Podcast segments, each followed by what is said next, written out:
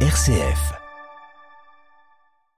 Le monde souffre d'une famine de fraternité, le rêve de paix est celui de Dieu. Discours du pape François hier soir au Conseil de sécurité de l'ONU, des mots forts, un texte lu à New York par Monseigneur Gallagher. Les Nations Unies coupent de moitié leur aide alimentaire à la Syrie, faute de financement, situation inquiétante sur le terrain, 97% de Syriens sous le seuil de pauvreté. Nous entendrons l'alerte d'un responsable de l'œuvre d'Orient sur place. Le Proche-Orient où la Chine tente de plus en plus de se faire une place, le président palestinien en visite à Pékin ces jours-ci a signé des accords de coopération renforcés avec son homologue. Nouveau pic de tension entre Belgrade et Pristina hier. Les affrontements avec des policiers et des manifestants ont repris. Bruxelles menace le Kosovo de conséquences politiques. Et direction Tunis dans notre dossier, l'archevêque de la capitale, Monseigneur Antonietti, nous parlera du futur accord de coopération avec l'Union européenne. Radio Vatican, le journal Delphine Allaire. Bonjour, l'humanité souffre d'une famine de fraternité devant le Conseil de sécurité de l'ONU à New York. Les mots forts du pape sur la paix ont résonné. Monseigneur Gallagher, secrétaire d'État du Saint-Siège pour les relations avec les États, secrétaire du Saint-Siège pour les relations avec les États, y a prononcé un discours du pape hier soir à l'occasion d'une réunion onusienne sur la fraternité humaine. Dans ce message, François réitère son appel à choisir la fraternité plutôt que les armes et appelle l'ONU à s'engager résolument pour la paix, Adélaïde Patrignani. Oui, Delphine, car en ce moment, en ce moment crucial pour l'humanité, la paix, ce rêve de Dieu, semble succomber à la guerre, déclare le souverain pontife. Nous retournons en arrière dans l'histoire avec la montée de nationalismes rancuniers et agressifs. Le Conseil de sécurité lui-même semble parfois aux yeux des peuples impuissants et paralysés, estime le pape, mais le travail des diplomates apprécié par le Saint-Siège est essentiel pour promouvoir la paix. Il faut seulement affronter les problèmes communs en s'éloignant des idéologies et des intérêts partisans. François souhaite que la charte des Nations Unies soit appliquée avec transparence et sincérité, sans arrière-pensée, et non comme un instrument pour masquer des intentions ambiguës. Plus loin, le pape s'indigne d'une famine de fraternité à travers le monde, exacerbée par des guerres dont les conséquences négatives se répercutent sur des générations. Le Saint-Père dénonce à nouveau les dangers du nucléaire et le commerce des armes. Il appelle à une paix construite non pas sur le périlleux équilibre de la dissuasion, mais sur la fraternité, je cite, point de départ concret de ce travail artisanal. Merci Adélaïde Patrignani. Le pape sera de retour au Vatican ces prochains jours, hospitalisé au Gemelli de Rome depuis une semaine maintenant. François, dont la convalescence se poursuit sans difficulté, devrait ainsi reprendre ses audiences dès lundi prochain. Le pape, on le sait, suit attentivement la situation des prisonniers de guerre. C'était l'un des objets de son échange avec le président ukrainien au Vatican il y a un mois. Hier, le très discret Comité international de la Croix-Rouge a pu effectuer une rare visite à 1500 détenus russes et ukrainiens sur le terrain. La présidence de l'institution basée à Genève assure considérer cet accès aux prisonniers des deux côtés comme un élément essentiel de sa mission. Situation très inquiétante en Syrie. L'accès à l'aide alimentaire de l'ONU va être réduit de moitié pour raisons financières.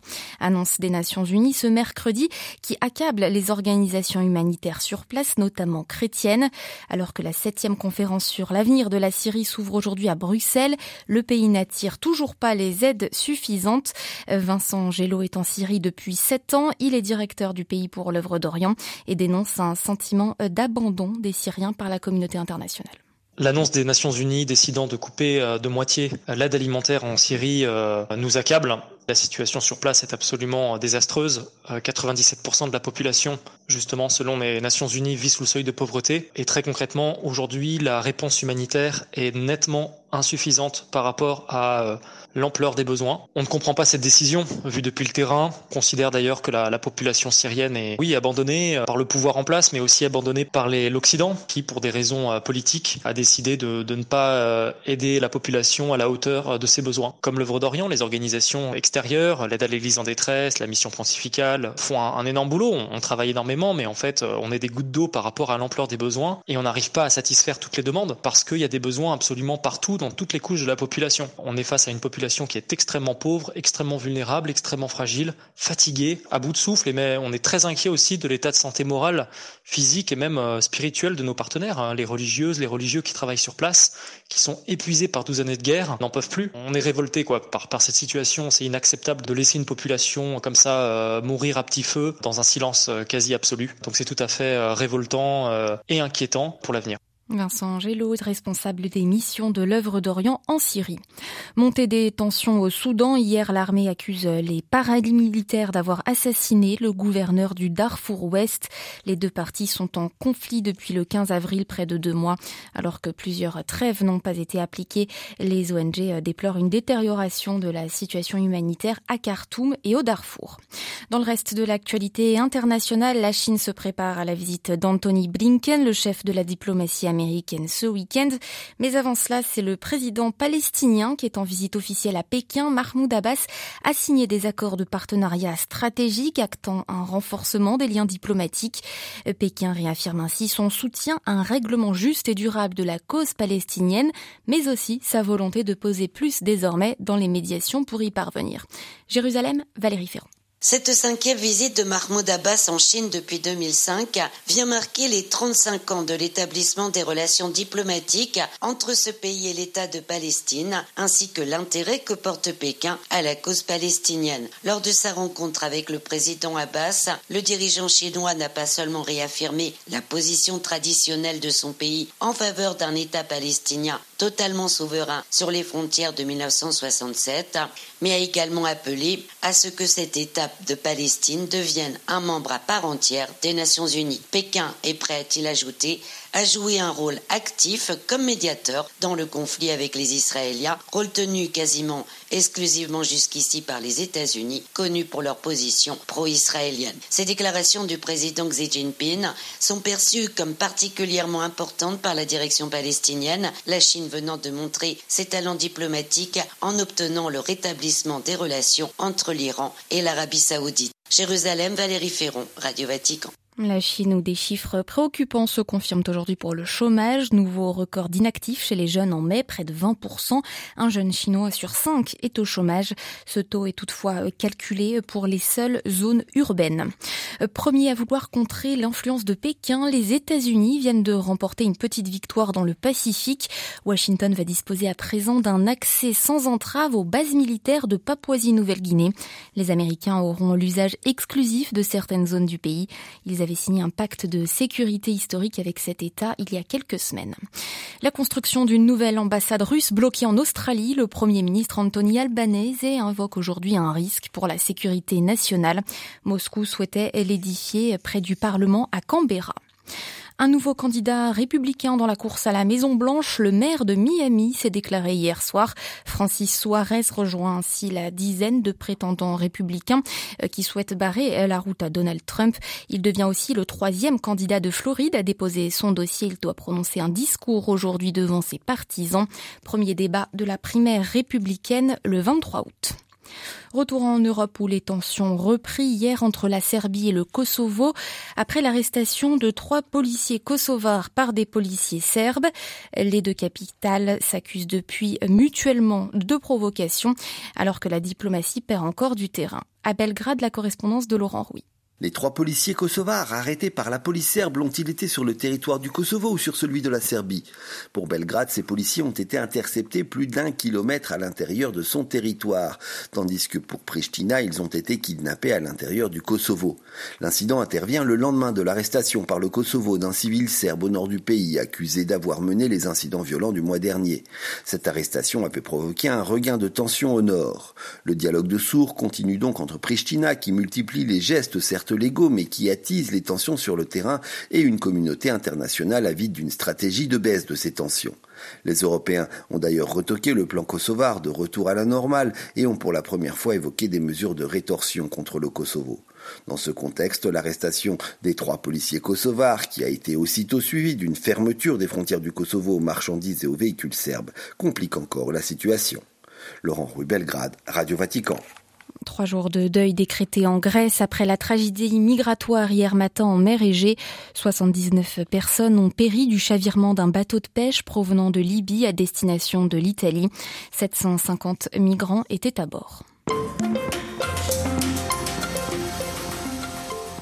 Il est de notre intérêt commun de renforcer notre relation et d'investir dans la stabilité et la prospérité. Voilà comment la présidente de la Commission européenne expliquait sa présence en Tunisie dimanche dernier, accompagnée des premiers ministres d'Italie et des Pays-Bas. L'Union européenne, déjà premier partenaire commercial et premier investisseur en Tunisie, souhaite donc un partenariat renforcé avec le président Raïs Saïed. Elle s'est dit prête à apporter une aide à long terme pouvant dépasser le milliard d'euros au pays étranglé par une dette de 80% de son PIB est confronté à une crise migratoire. Aucune contrepartie n'est exigée, mais comme le FMI, Bruxelles pourrait exiger des réformes économiques. Monseigneur Hilario Antoniazzi est l'archevêque de Tunis. Il revient sur l'opportunité de ce qui pourrait devenir un accord bilatéral d'ici fin juin. Même s'il est bien, je ne dis pas non, pas? Ça aide toujours. Mais les conditions peut-être que euh, l'Europe a voulu mettre ici en Tunisie sont intermédiaires pour le gouvernement surtout pour les gens qui ne comprennent pas tout cela d'une manière si facile. Quand il faut augmenter les taxes, quand il ne faut pas soutenir le prix du pain. Ici, il y a une grande crise humanitaire tout d'abord. L'économie ici ne tient pas debout. Si on commence à augmenter les taxes et pas soutenir même le pain, il y a une crise de pain. Il y avait des journées qu'on ne trouvait pas de pain chez les boulangers. Et alors, euh, espérons bien L'autre contrepartie à cet argent promis par l'Union européenne, c'est aussi le contrôle des frontières. Certaines ONG dénoncent un marchandage. Est-ce que c'est aussi en ces termes que vous percevez cela? Je n'ose pas dire cela. C'est un gros mot pour moi. Je n'ose pas le dire. Mais on demande à la Tunisie quelque chose de, de plus grand qu'elle-même. Elle n'a pas la possibilité de faire tout cela. C'est un pays pauvre, un pays où tout le monde arrive étant donné que beaucoup de pays n'ont pas besoin de visa pour venir ici en Tunisie.